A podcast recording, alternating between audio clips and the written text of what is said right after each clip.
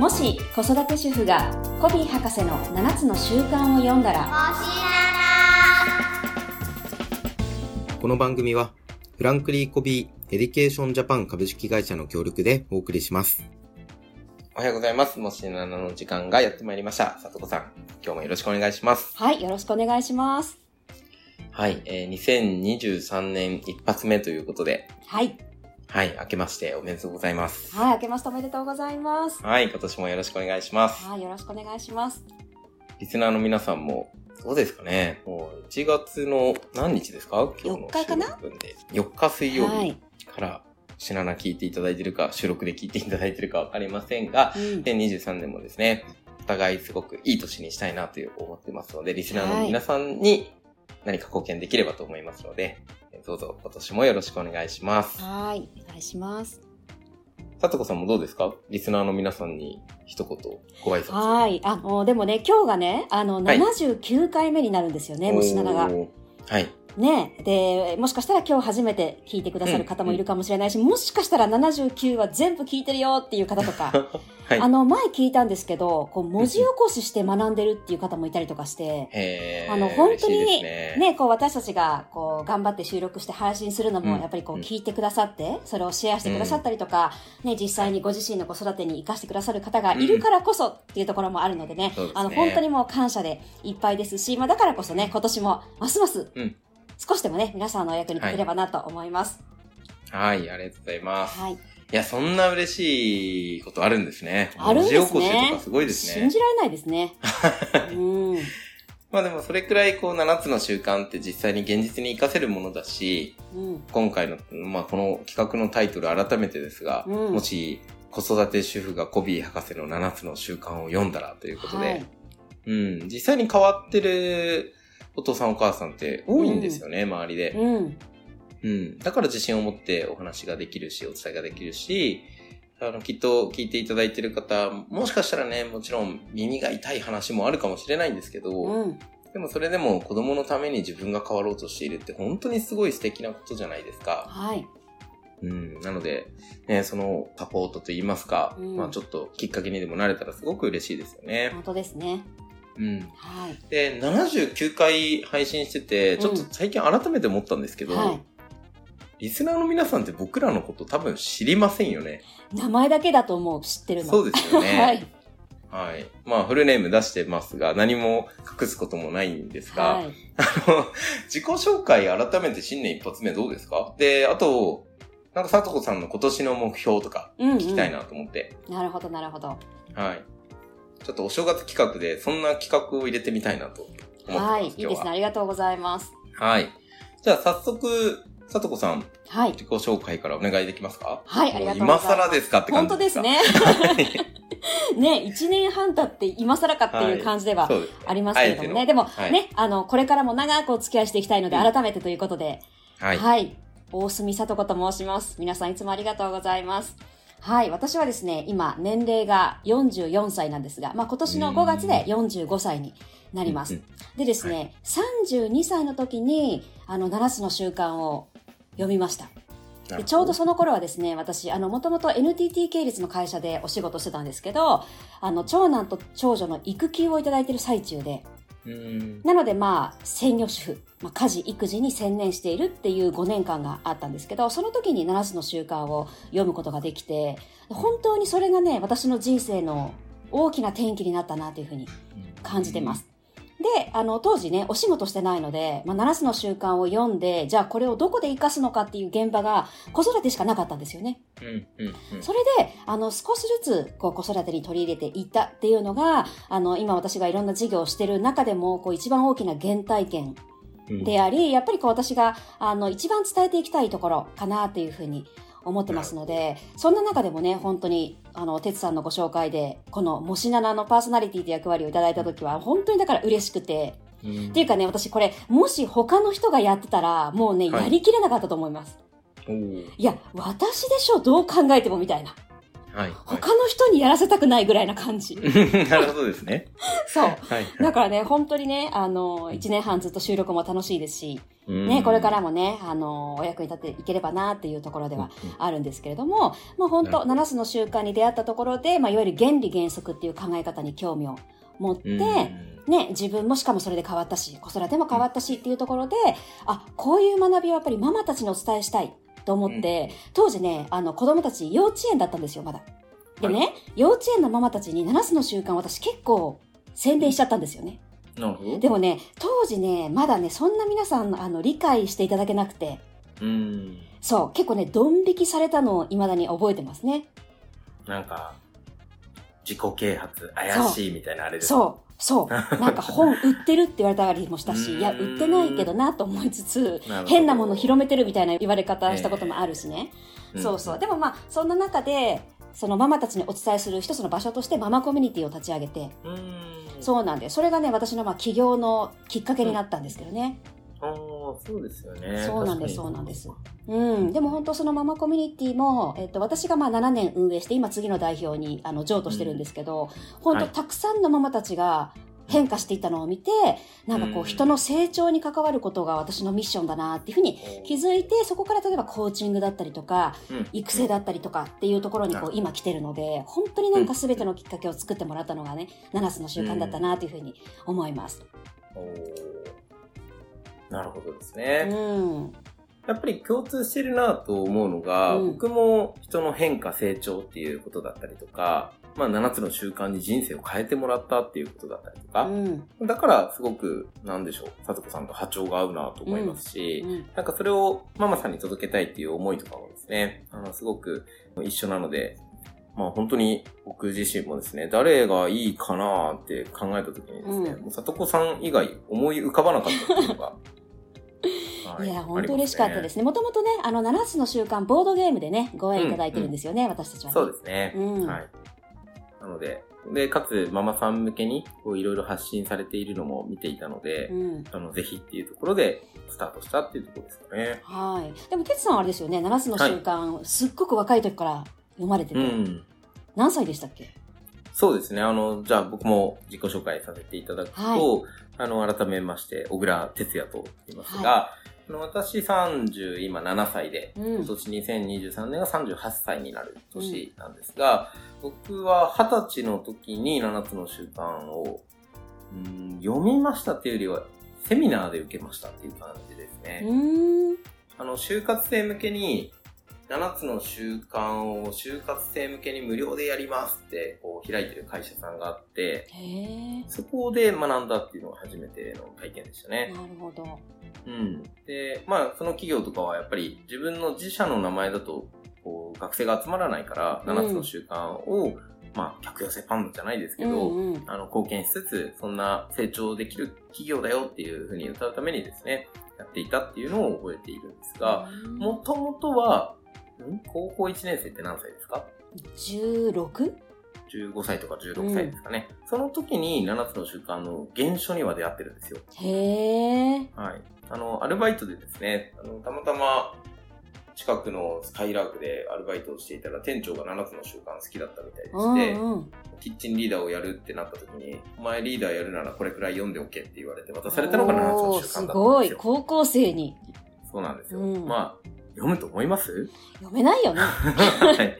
もう500ページ以上もあって、うん、なので、まあ3年間埃かぶってたっていうのが正直なとこなんですが、うん、まあでも7つの習慣好きな人と一緒に働いていたから、きっとその原理原則が詰まってたんですよね、今思えば。うん、で、その上でセミナーとして学んだ時に、二十歳の時に学んだ時に、できていることとできていないことがめちゃくちゃ明確だったんですよ。へー。あ、これはできてるなと。うんうん、で、例えば、主体性の影響の輪と関心の輪、これはできてないな、関心の輪ばっかり考えてるなって思ったので、うん、それだけフォーカスして取り組めたんですよね。うんうんうん、頭の中に何かが思い浮かんだら、これ影響の輪かな、関心の輪かな、あ、また関心の輪だ、さようなら、みたいな形で、そこに脳みそも1秒も使いたくないっていう形で、こう、切り替えられたので、なんかすごく変化を感じやすかったんですよね。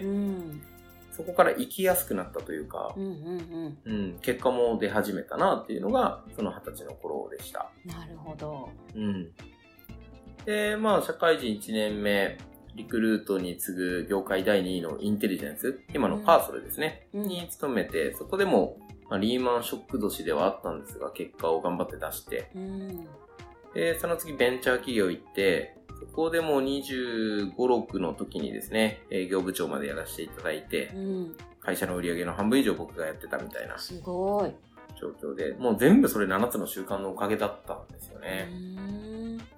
ん。なので、すごく自分自身の成長の、もう、なんでしょう。すべてが7つの習慣から始まったっていうのがスタートでしたと。うん。で、今回のもしななが始まったのは、まあ、とあるシングルマザーで、小学校1年生のお子さんを育ててる方にですね、うんあの、ちょっと助けを求められたんですね。うん。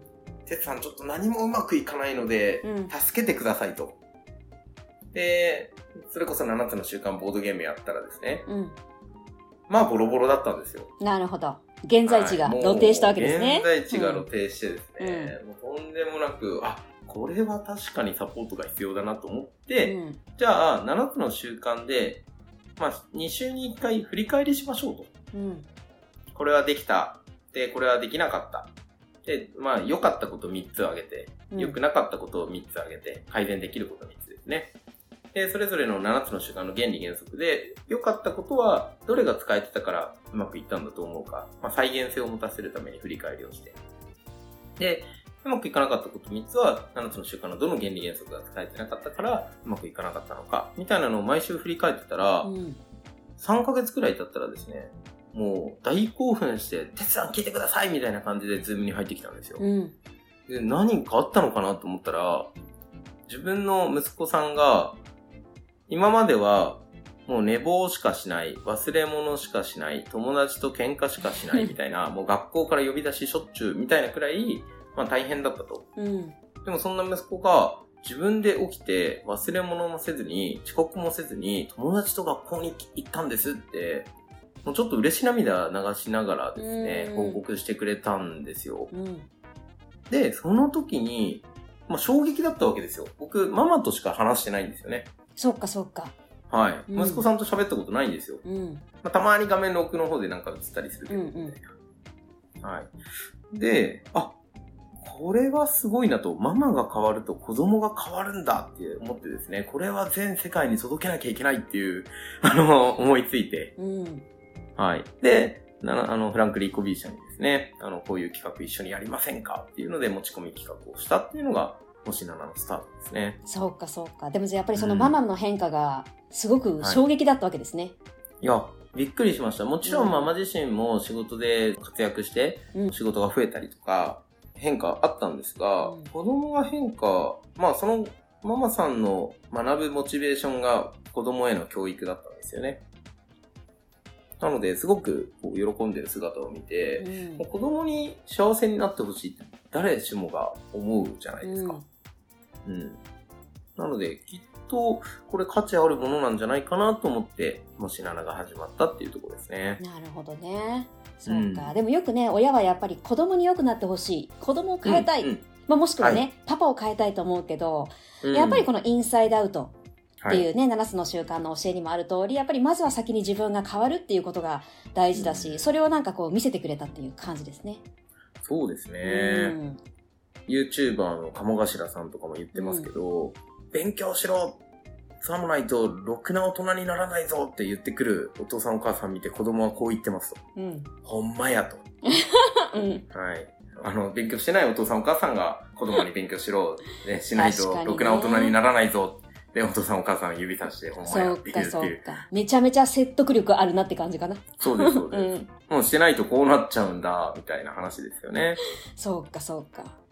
だから自分たちが大人が勉強を楽しそうにしてれば、うん。子供たちしたくなるでしょっていうような話ですよね。ほんとそうですね、でもね。うん。うん。だから、なんかすごくそこの、なんでしょう、日本のよくあるお父さんお母さんの言ってることの矛盾みたいなのは、うん僕もなんか感じたことがあって、はい。なんかそういうのにね、一役変えたらな、みたいなのはずっと思ってましたね。うん、そうですね。あとはね、うんやっぱりせっかく子育てするんだから、うん、うん。ね、なんか淡々と、こう、はいこなすように子育てするんじゃなくて、うんね、こう自分自身の成長もなんかそこにあったら、最高ですよね、この子育ての20年。はい、いいですようね。ん。なんかすごい素敵だなって思うのは、ママ1年生みたいなうんうん一緒に学んでいくみたいな感覚を得れて、僕すごいあの言葉とか好きで、うん。そう、ママも1年生だし、子供ももう0歳児だうし、ん。一緒に成長していこうよっていう感覚とかはすごく持ってますね。うんうんうん。うん。ちなみにそんなさとこさんなんですが、はいなんか2023年どうですか？始まって間もないわけですが、そうですね。今年どんなは年にしたいいやですか、あのね、野望はいっぱいあるんですけど、うん。やはりね、私は、あの、この子育て支援というか、やっぱりこう、ママたちね、この学びを広めていきたいっていうのはすごくあって、あの、このもしななにおいてもね、新しいチャレンジができればいいなっていうふうに思ってますし、やっぱりこの日本全体、うん。うん。まあもしかしたらもっと先、世界全体にやっぱり影響していくっていうことを考えると、なんかこう、視座を高く、なんか大きく大きく考えて、なんかこう、新しいチャレンジをしていきたいなと思いますね。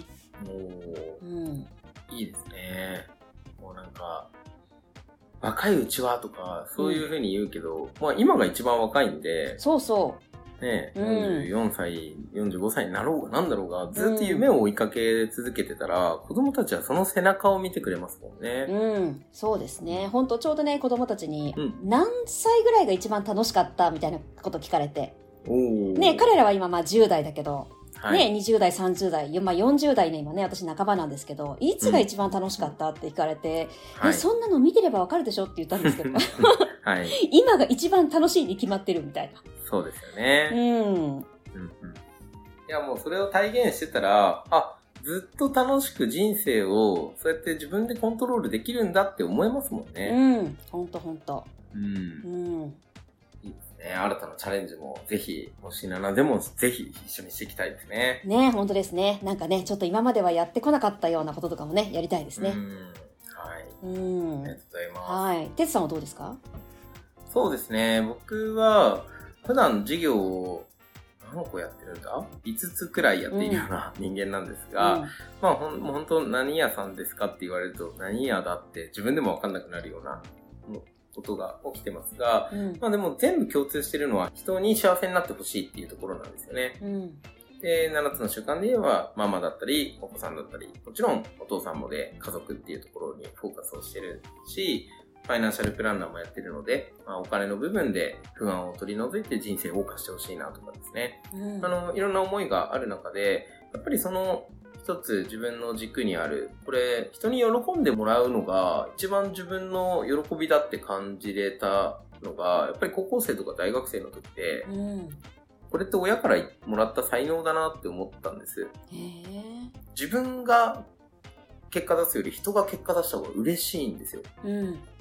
こうなので、すごくですね、そこに向けて今年も何ができるか。